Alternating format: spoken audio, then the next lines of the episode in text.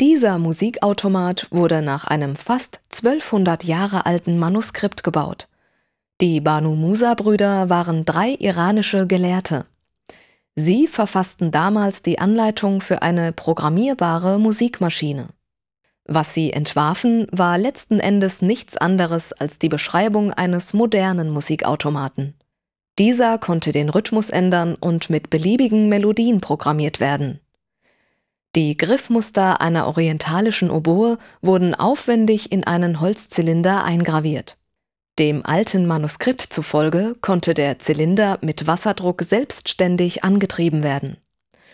Nach diesem Prinzip lässt sich jedes beliebige Musikstück speichern.